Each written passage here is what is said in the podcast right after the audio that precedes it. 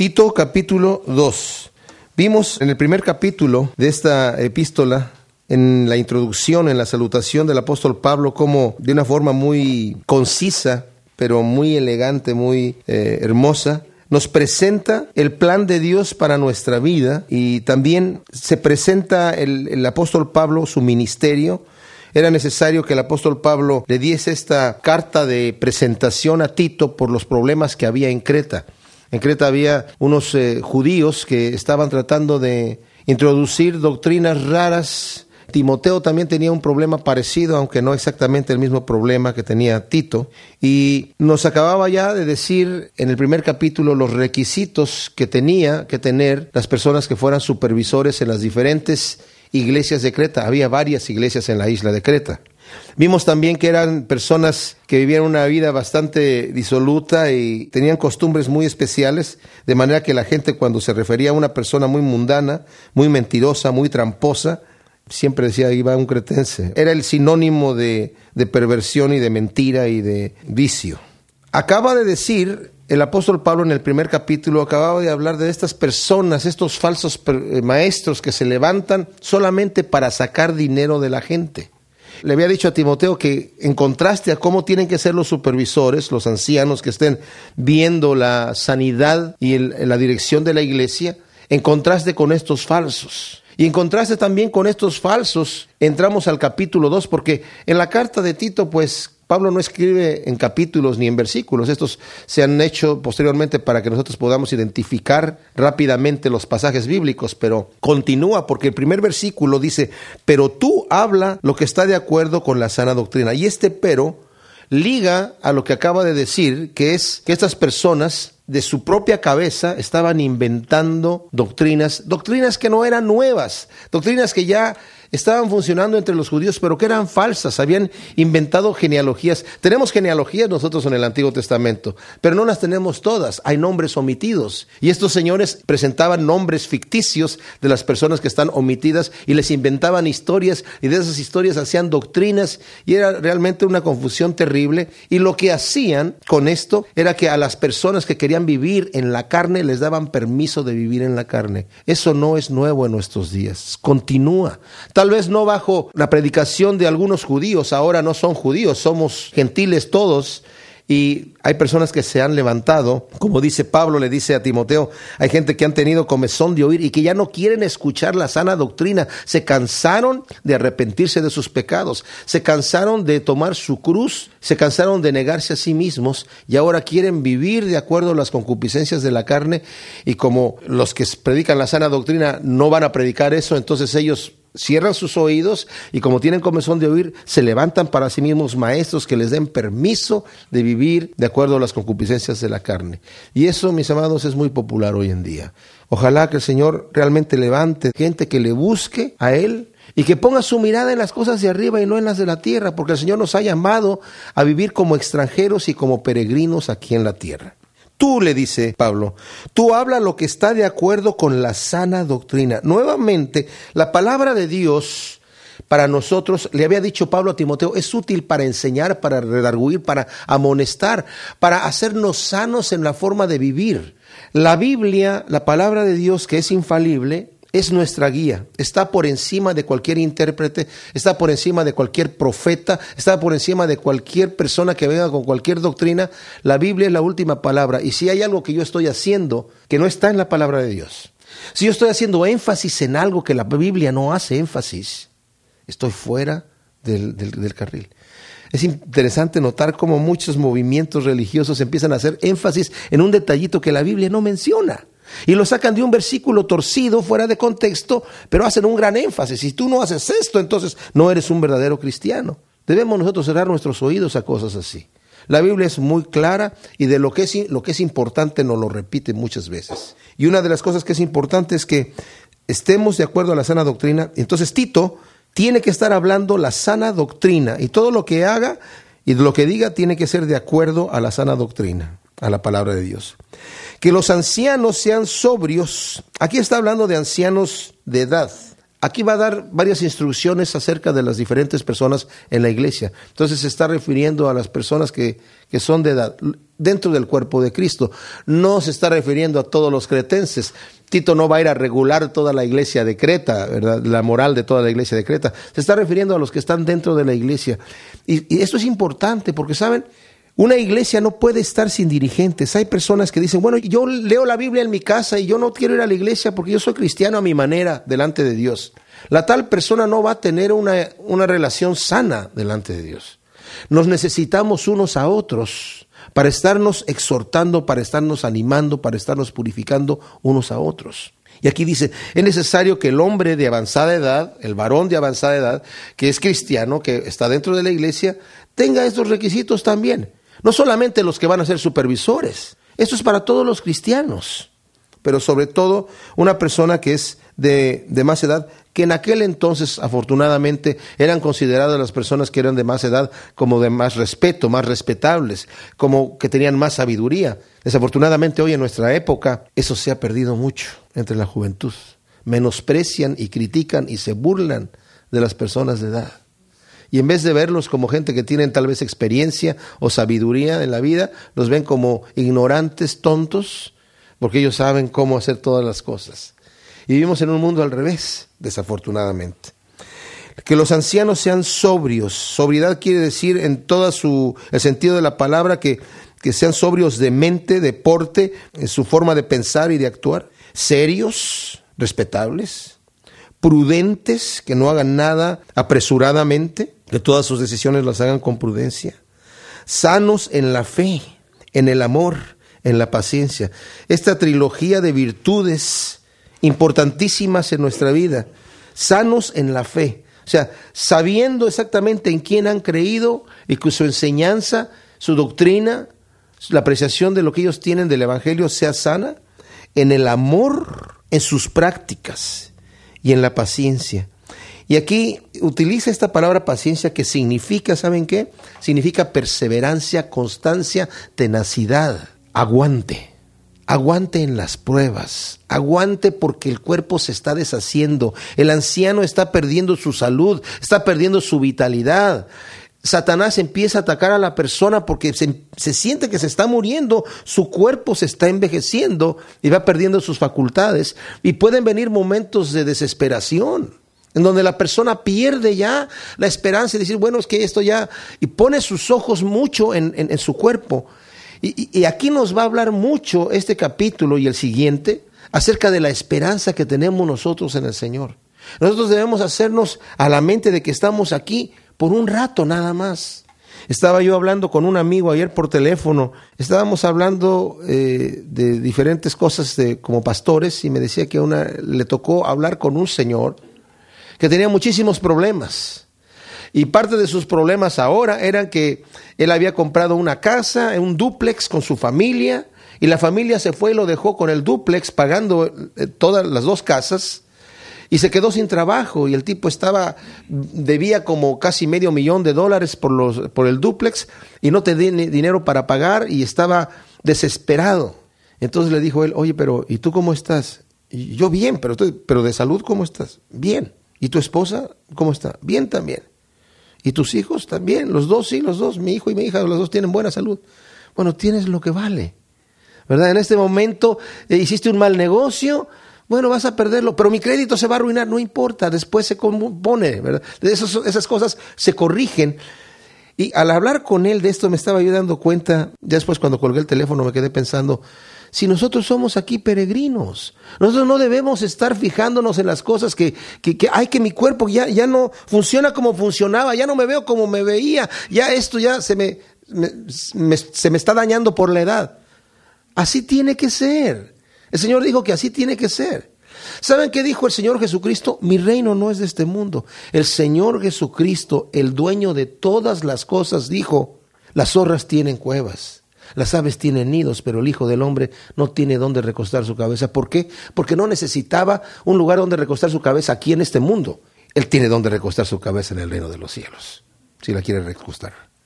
Y nosotros también tenemos. Nosotros tenemos ya un lugar preparado por el Señor. Dijo, yo voy y voy a preparar lugar para ustedes, para que cuando yo regrese me los voy a llevar. Si te perdiste tu casa, ya tienes una que el Señor ya te está dando. Y su fundación, dice, el arquitecto y constructor es Dios mismo. Somos herederos de todas las cosas.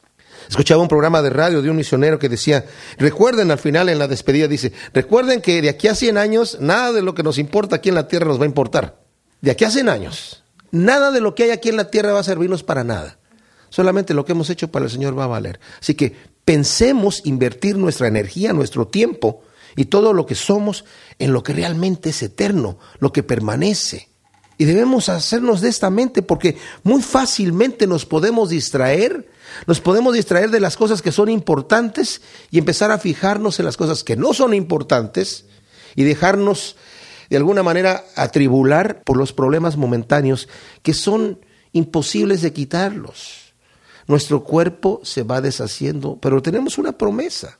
Aunque nuestra morada, nuestro cuerpo físico se va desgastando y se va envejeciendo, nuestro hombre interior se va renovando día con día. Lo que somos realmente con el Espíritu Santo, se imaginan ustedes, se va rejuveneciendo día con día, se va fortificando día con día, se va nutriendo día con día. Eso no se acaba. A veces pensamos, mira, murió ya, se envejeció, murió, ahí está el ataúd, lo velamos, ay, ya se fue. Se fue a la presencia de Dios, pero no ha dejado de existir. Desafortunadamente aquellos que no reciben al Señor viven también eternamente, pero viven separados de Dios terriblemente por la eternidad. Pero nosotros que hemos recibido a Cristo como nuestro Salvador, tenemos ya una herencia segura, tenemos una salvación segura, tenemos ya vida eterna, hemos pasado de muerte a vida y el desgaste de este cuerpo es el proceso natural para que nosotros pasemos allá. Entonces estos ancianos dicen, bueno, que sean sobrios en su paciencia también que tengan mucha paciencia, perseverancia, aguante. Las ancianas asimismo sean reverentes en su porte también que se den a respetar, no calumniadoras, que no hablen mal de nadie, no esclavas de mucho vino, literalmente dice en la traducción, maestras del bien. Como la mujer era tenida casi en nada en aquella cultura, existía, según muchos comentaristas, la cultura entre las mujeres de ser dadas a mucho vino. Tal vez para pagar su dolor, pero dice que entre los cristianos no puede ser esto que enseñen a las mujeres jóvenes a amar a sus maridos y a sus hijos. Ahora notemos que aquí hay instrucciones para Tito. Él tiene que enseñarles a los hombres, a los ancianos, tiene que enseñarles a las ancianas y más adelante le va a enseñar a los jóvenes, varones. Pero a las jóvenes, a las mujeres jóvenes, dice que las ancianas les enseñen. Tú no te metes ahí, Tito, no conviene, no es buen testimonio que tú estés aconsejando a la hermanita que está muy bonita, ¿verdad? Se va a ver mal el asunto que las ancianas enseñen a las mujeres jóvenes a amar a sus maridos y a sus hijos. Qué bonito rol le ha dado el Señor a la mujer en el hogar, ser la reina del hogar. Que ame a su marido, que ame a sus hijos, a ser prudentes, a ser castas, dándose a respetar también. Cuidadosas de su casa, buenas, sujetas a sus maridos para que la palabra de Dios no sea blasfemada. Esto es importante porque todas estas cualidades que debe tener una mujer joven, una esposa joven, dice Pablo le dice a Tito, en esa cultura de Creta, que es una cultura depravada, es necesario que la cristiana, la joven cristiana, dé testimonio de rectitud, de prudencia, de castidad, de que ama a su familia, de que cuida su casa. Ese es el evangelio leído por la gente. La gente no escucha nuestras palabras, las escucha una vez pero la gente está mirando nuestra vida. Nosotros somos cartas leídas, aunque estemos con la boca cerrada. ¿Y saben qué? Se predica más fuerte con los hechos que con las palabras. Nosotros vamos a afectar más a la gente con nuestras vidas que con nuestras palabras. Porque cualquiera puede hablar bonito. Pero Cristo dijo, por sus frutos los conoceréis. A los fariseos les dice, de los fariseos, hagan lo que ellos dicen, pero no hagan como ellos hacen. ¡Wow! ¡Qué tremenda cosa! Así que jóvenes, mujeres jóvenes, den testimonio de su rectitud, de la obra que Cristo está haciendo, dice, para que la palabra de Dios no sea blasfemada. Exhorta asimismo a los jóvenes a que sean prudentes, a los varones. Y tú, presentándote tú en todo como ejemplo de buenas obras, en la enseñanza mostrando integridad y seriedad. Ahora, Podemos pensar que Tito era joven, tal vez no tan joven como Timoteo, porque más adelante le dice que nadie te, te menosprecie, pero no dice que nadie menosprecie tu juventud.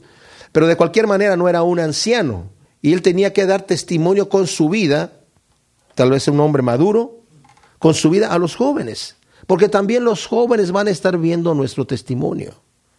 Yo me quedo impactado cuando, cuando mi esposa viajamos, ella y yo, la gente nos está observando, nos está observando cómo somos. Y muchas veces al final del viaje, tal vez pensamos que la gente quedó tocada por las palabras, quedan tocadas por el testimonio más que por las palabras que uno puede decir. Así que tenemos que cuidar que nuestra vida sea realmente honesta, que sea verdadera, que somos lo que sabemos que debemos ser. Todos tenemos defectos y ¿saben qué? El Señor cubre muchos de esos defectos a la vista de otras personas. Cuando nosotros queremos servir al Señor y le decimos, Señor, ayúdame, el Señor nos ayuda y, y nuestra luz puede brillar en donde tiene que brillar. Y saben un detalle, con nuestro testimonio brillamos en donde no sabemos que debemos de brillar, pero el Señor sí sabe y hace que la luz brille. Por eso dijo el Señor, así alumbre vuestra luz delante de los hombres, viendo vuestras buenas obras para que glorifiquen al reino de Dios. No son las palabras. La sal que yo soy y la luz que yo soy es mi testimonio vivo y activo. Entonces tú, Tito, preséntate como un ejemplo en todo, como ejemplo de buenas obras, esa es una, en la enseñanza mostrando integridad. Vive, Tito, lo que predicas. En la enseñanza mostrando integridad. No comprometas el Evangelio para poder vivir. Saben, esta doctrina de la prosperidad, del que somos hijos del rey, tú solamente pídele, yo tengo que vivir en opulencia porque soy hijo del rey. ¿Saben de dónde nació? De que la gente que andaba predicando se quiso dar permiso de vivir en la opulencia. Entonces tuvo que inventar una doctrina en donde se viera bien vivir en la opulencia, para que se viera espiritual, entre comillas, vivir en la opulencia. Porque el Señor ya nos había dicho, no pongas tu mirada en las cosas de este mundo. Entonces, pero si yo digo que soy hijo del rey, si yo digo que yo declaré y por fe me vino toda esta abundancia, entonces tengo ya permiso, ya me veo espiritual. Pero tú, dice, tienes que mostrar integridad en la enseñanza, Tito, y seriedad. Palabra sana y reprochable, de modo que el adversario se avergüence y no tenga nada malo que decir de vosotros. O sea, con la palabra que tú estás dando, Timoteo, como es una palabra que es de la Biblia y que no se puede contradecir la palabra de Dios, el adversario, que puede ser no necesariamente el diablo, sabemos que tiene ese título en la palabra de Dios, pero puede ser también cualquier persona que esté en contra del Evangelio o que nos quiera atacar. Si vivimos unas vidas rectas de acuerdo a la palabra de Dios, nadie puede decir nada. Nos van a atacar de cualquier manera porque el enemigo siempre va a atacar el cristianismo. Nos van a atacar, pero van a quedar avergonzados realmente. Van a tener que mentir, van a tener que hacer un montón de situaciones ahí. Exhorta a los siervos a que se sujeten a sus amos, que agraden en todo, que no sean respondones. Ahora, aquí viene un paréntesis en donde Pablo está dando instrucciones acerca de los esclavos. Ya mencionamos que los esclavos, la esclavitud que venía desde antiguo, desde muy antiguo, el Señor no la abolió inmediatamente. El Evangelio eventualmente abolió la esclavitud. Porque Pablo también predica y dice, le dice al esclavo, le dice, tú sirve a tu amo, pero si puedes liberarte, libérate. Si puedes, hazlo. No te vendas a esclavitud. La gente se vendía como esclavo para salir de problemas. Otros heredaban el, ya nací esclavo y ahora tengo que vivir esclavo. Pero si podían comprar de alguna manera su libertad, era preferible. Ahora, aquí había gente que eran esclavos. Había amos que no trataban muy bien a sus esclavos, pero había amos que sí los trataban muy bien. En esta cultura se cree que había muchos más esclavos que gente libre. Generalmente los esclavos en una casa hacían los negocios. Había hacían los negocios del, del dueño de la casa. No solamente se encargaban de limpiar aquí o de hacer trabajos duros, forzados. No, no, no. Hacían los negocios, administraban como, como lo era José cuando estaba en la casa de Potifar. Era el mayordomo, pero era un esclavo todavía. Dice, manda a estos esclavos a que se sujeten a sus amos, que agraden en todo, que no sean respondones, que realmente hagan el trabajo como lo tienen que hacer. No defraudando, sino mostrándose fieles en todo. O sea, que no estén robando, que no estén sustrayendo. Y dice un buen negocio, entonces me quedo con el, con el extra. Hay personas que pensaban que, que eso estaba legal. En algunas culturas hoy en día todavía se ha pensado así. Me ha tocado ir con cristianos donde, dicen, oye, mira, conseguí el teatro donde vamos a hacer el evento más barato. Y me dijo el del teatro, mira, eh, si, lo, si arriendas yo te paso a ti un dinerito de más. O sea, a la persona que lo, está consiguiendo, dicen, ¿está bien que me quede con ese dinerito? No, brother, no está bien. Si, si, existe esta oferta para el Señor, pero hay unas culturas que pensaban, bueno, yo me puedo quedar con eso.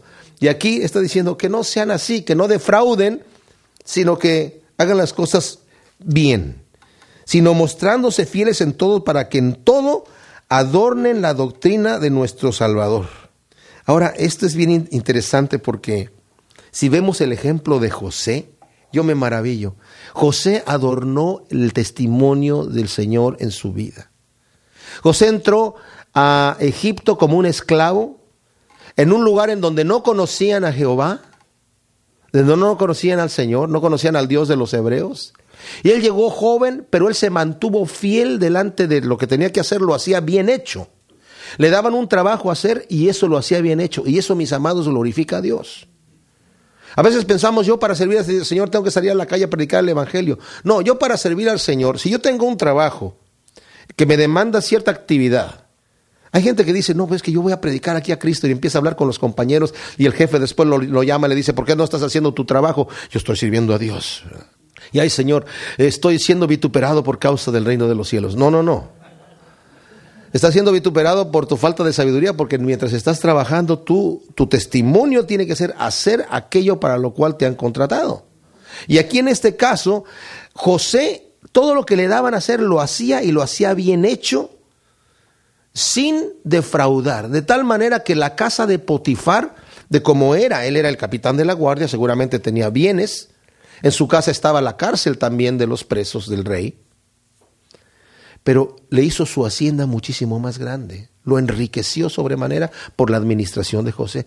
Tanto así que Potifar se dio cuenta que Dios, dice la Biblia, estaba con José. Esa fue la forma en la que él adornó la gracia y la gloria de nuestro Señor porque vio que Dios estaba con él. Se dio cuenta, esto que está haciendo este joven va más allá de su capacidad de administración, va más allá de su integridad como persona. Tiene algo que todos los demás esclavos que tengo aquí no tienen. Y ese no sé qué es Cristo. Ese no sé qué es el Espíritu de Dios trabajando en nosotros. Y ese no sé qué es lo que va a brillar a la vida de las personas, lo que adorna la gracia de nuestro Señor Jesucristo. De manera que en un momento dado Potifar le dijo, ya no me entregues cuentas, yo confío en ti, no quiero ver libros, yo solamente voy a disfrutar las cosas que tengo y nada más, no, no hay problema, te tengo plena confianza. Qué testimonio tan grande, ¿verdad? Cuando podemos llegar a ese, a ese nivel. Y Pablo está diciendo a los, a los, a los esclavos, trabajen así. Y saben, hay una gran diferencia en cómo pasa el tiempo, cómo yo disfruto el día cuando yo lo estoy haciendo para el Señor, o cuando estoy enojado, pues, sintiendo que me están haciendo trabajar de más y que yo en realidad estoy parado todo el día trabajando acá. Y no se disfruta el trabajo así. Pero cuando lo hago para el Señor, yo, esto yo lo voy a hacer para ti, lo voy a hacer bien hecho, lo voy a hacer más allá de lo que me están pidiendo porque es para ti. El Señor lo toma personal. El Señor te va a decir, si tú trabajas así, buen siervo y fiel porque trabajaste para mí. ¿Cuándo trabajé para ti, Señor? Por cuanto lo hiciste a este Señor, como lo hiciste para mí, yo lo tomé para mí. Porque el Señor lo toma así.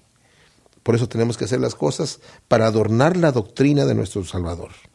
Tito 2.11, acaba de decir aquí Pablo nos ha, nos ha hablado acerca de cómo debe ser la instrucción que Tito tiene para los ancianos, para las ancianas, cómo las ancianas deben de enseñar a las jóvenes y la instrucción que él tiene para los jóvenes y también para los esclavos que había en aquella época.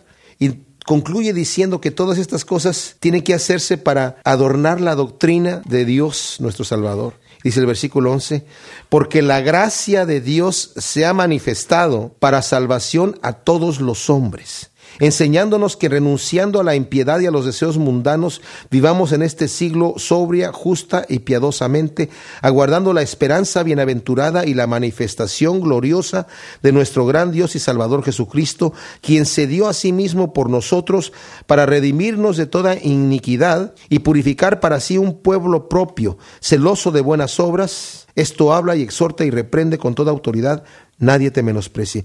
Este final del capítulo 2 es lleno impresionantemente de doctrina. En tan solo cinco versículos el apóstol Pablo nos ha dado una cápsula del Evangelio. Fíjense cómo empieza a decir, estas cosas, Timoteo, tú tienes que enseñar porque la gracia de Dios se ha manifestado para salvación a todos los hombres. ¿Qué cosa es la gracia de Dios? La gracia de Dios es el favor gratuito, inmerecido que Dios nos ha dado. Nosotros no buscamos a Dios, más adelante lo va a decir, no por buenas obras que nosotros hicimos, sino porque Dios nos amó, porque Él quiso, no porque vio algo bueno en nosotros. La Biblia dice que nosotros éramos enemigos de Dios cuando Él murió por nosotros, siendo todavía enemigos del Señor. Yo me quedo maravillado que el Señor Jesucristo, en el momento que le estaban enterrando los clavos en las manos y en los pies, su oración era, perdónalos porque no saben lo que hacen.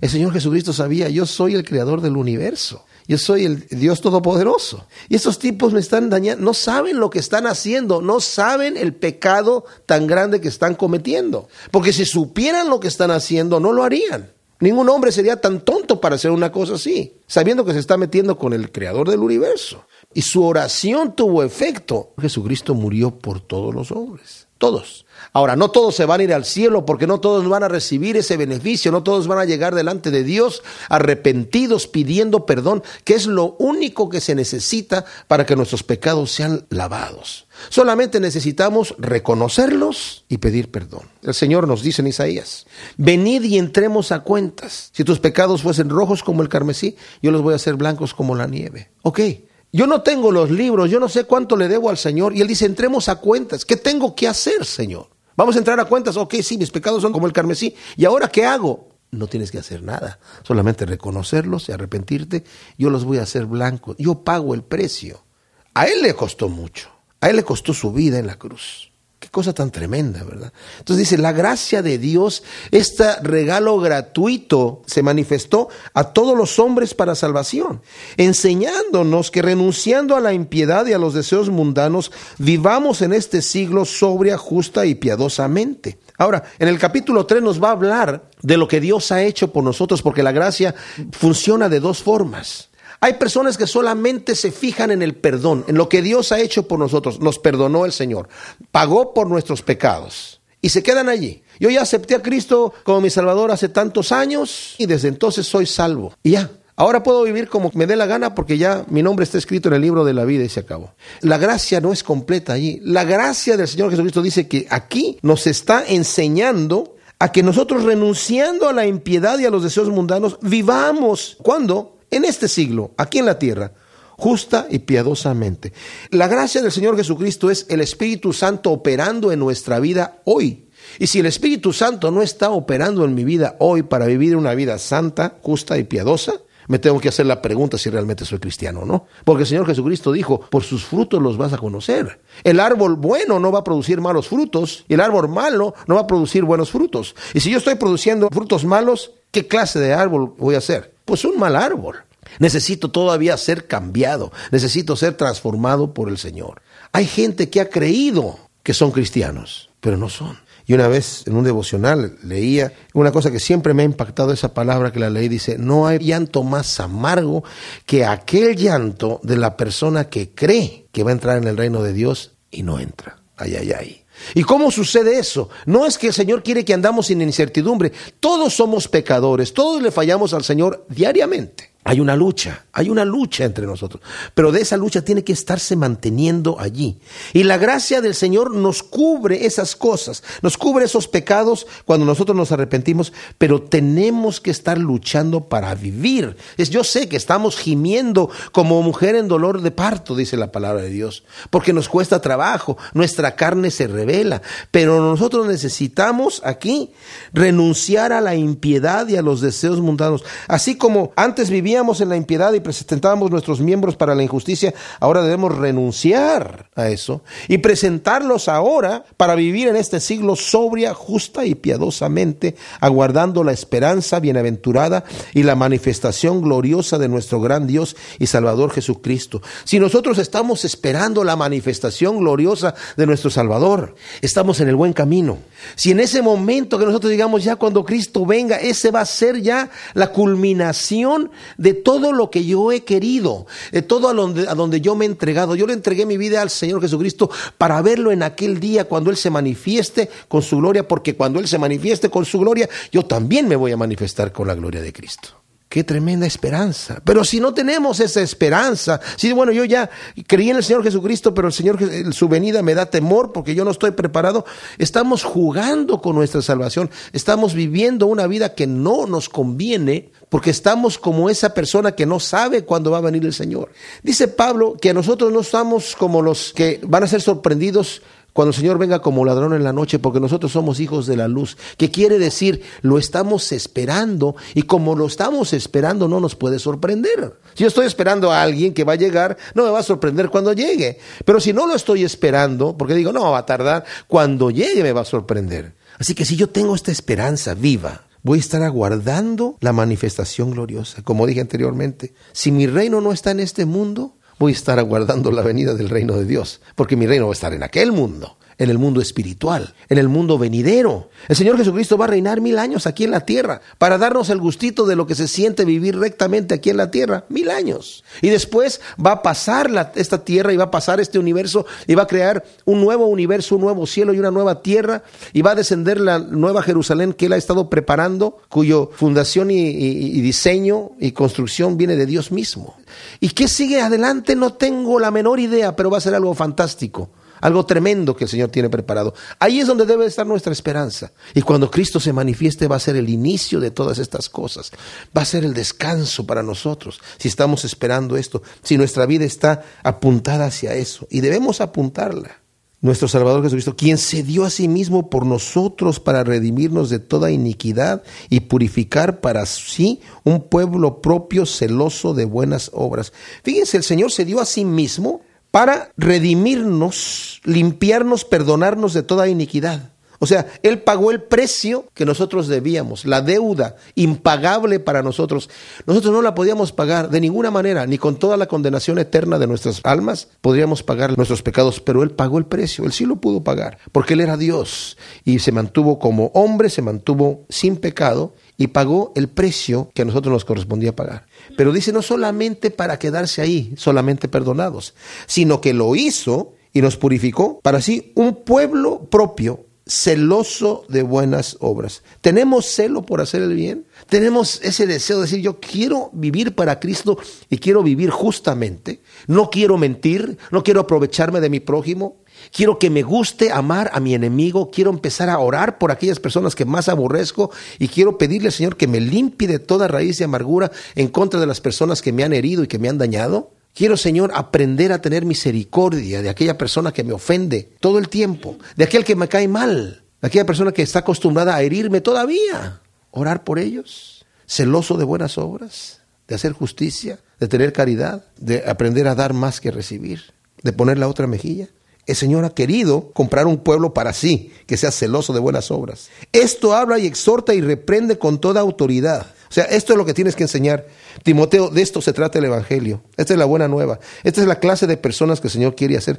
¿Nos damos cuenta cómo el Espíritu Santo tiene un trabajo en mente en nuestra vida? No nada más es perdonarnos. El Espíritu Santo nos ha llenado. No nada más para hacernos sentir bonito. No nada más para darnos gozo y paz. El Espíritu Santo nos ha llenado para vivificarnos, para transformarnos, para que podamos ser un pueblo celoso de buenas obras.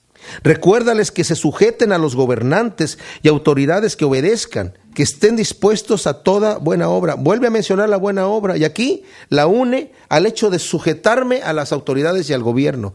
Y fíjense que no está diciendo aquí que se sujeten a los gobiernos que son buenos. Al Señor Jesucristo llegaron a pedirle un impuesto cuando estaba con Pedro le dijeron a Pedro, oye, tu maestro no paga el impuesto. Y dijo, sí, bueno, págalo. Y cuando va Pedro a decirle al Señor que le vienen a cobrar el impuesto, el Señor lo interrumpe antes de que Pedro hable y le dice, ¿qué te parece, Pedro? ¿Estos tipos están cobrando los impuestos injustos? Sí, Señor, no importa. Ve, saca un pez y vas a encontrar una moneda con la cual vas a pagar tus impuestos y el mío. O sea, el Señor se daba cuenta, le hizo ver a Pedro que ese impuesto que estaban pidiendo era un impuesto injusto. Y el Señor no dijo, no, yo no voy a pagar impuestos injustos. Si el Señor pagó impuestos injustos, ¿cuánto más nosotros tenemos que pagar los impuestos justos?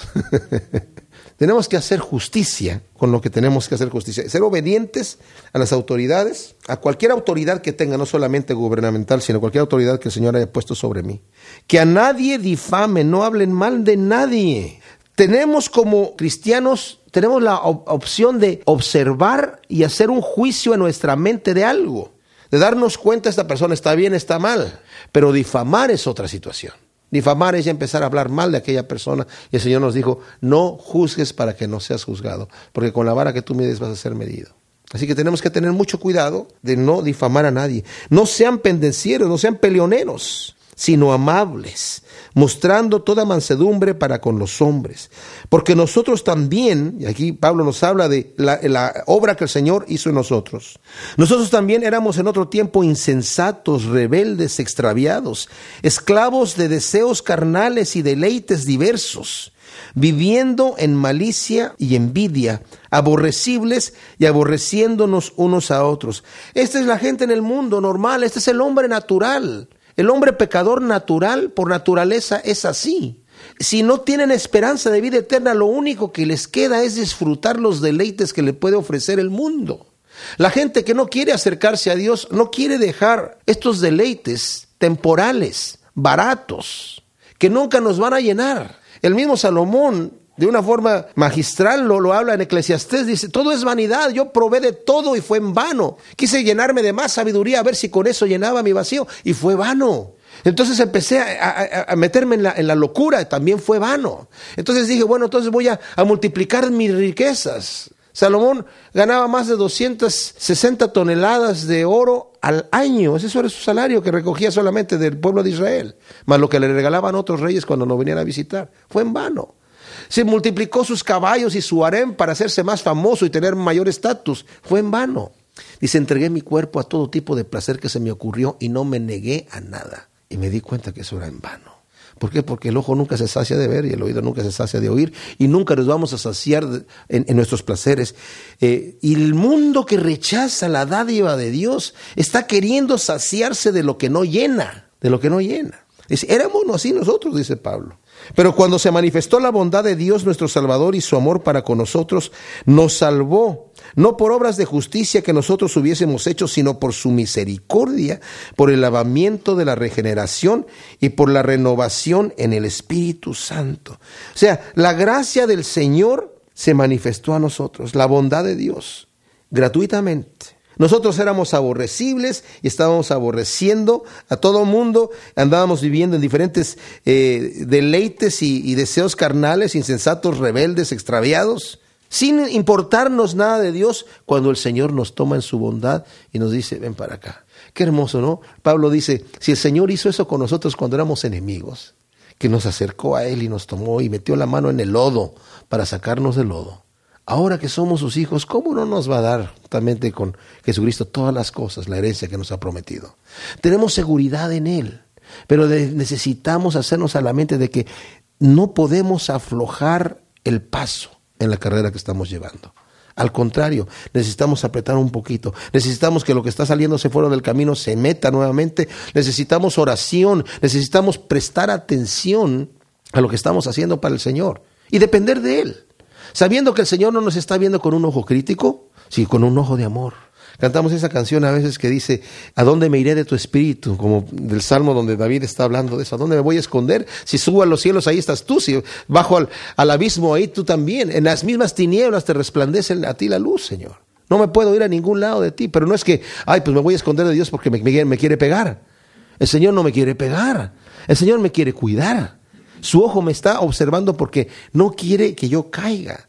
Y Él va a estar allí. Aun cuando yo ande en el valle de sombra de muerte, su vara y su callado van a estar al lado mío. Él va a estar al lado mío, aunque yo no lo vea.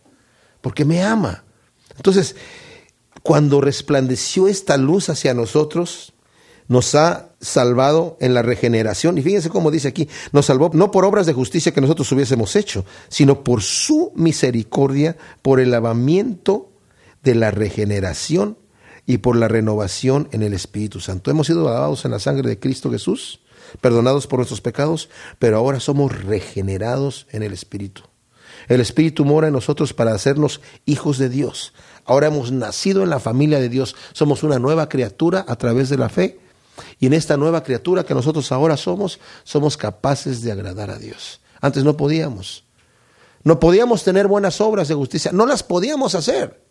Porque aún nuestras buenas obras no eran obras de justicia. Nuestras buenas obras eran trapos sucios delante de Dios. Eran porquería. Porque éramos incapaces de producir ninguna cosa buena.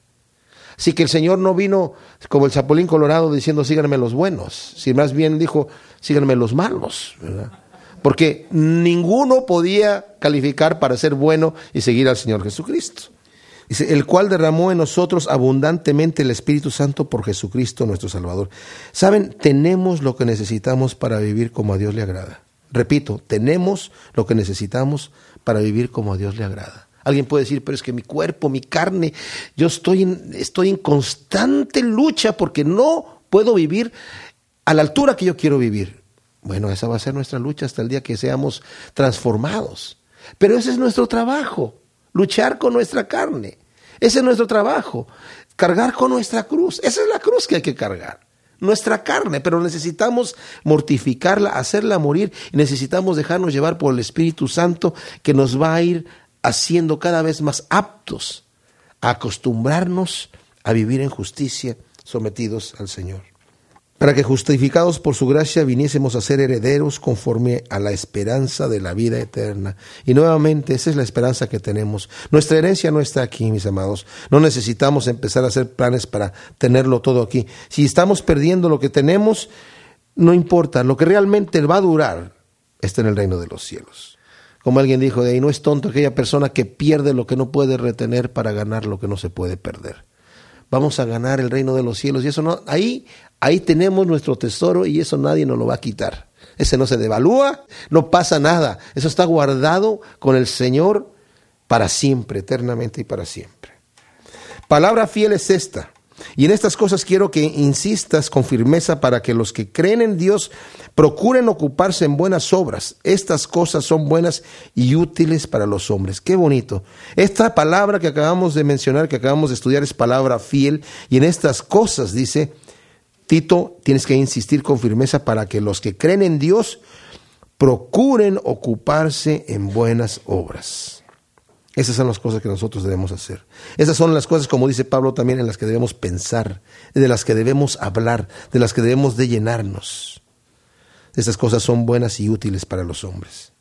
Pero evita las cuestiones necias y genealogías y contiendas y discusiones acerca de la ley porque son vanas y sin provecho. Esas genealogías que inventaban y esas historias que inventaban de gente que habían inventado también eran sin ningún provecho al hombre que cause divisiones, después de una y otra amonestación, deséchalo, sabiendo que el tal se ha pervertido y peca y está condenado por su propio juicio.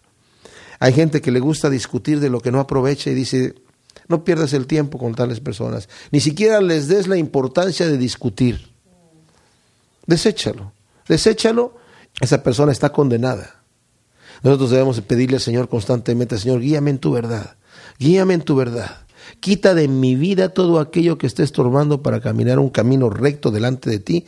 Guíame en toda luz, ¿verdad? A costa de cualquier cosa. Y yo les digo una cosa, una oración así, el Señor la va a escuchar y nos va a estar llevando en toda verdad. Y nos va a quitar lo que, lo que no nos conviene, aunque nos duela.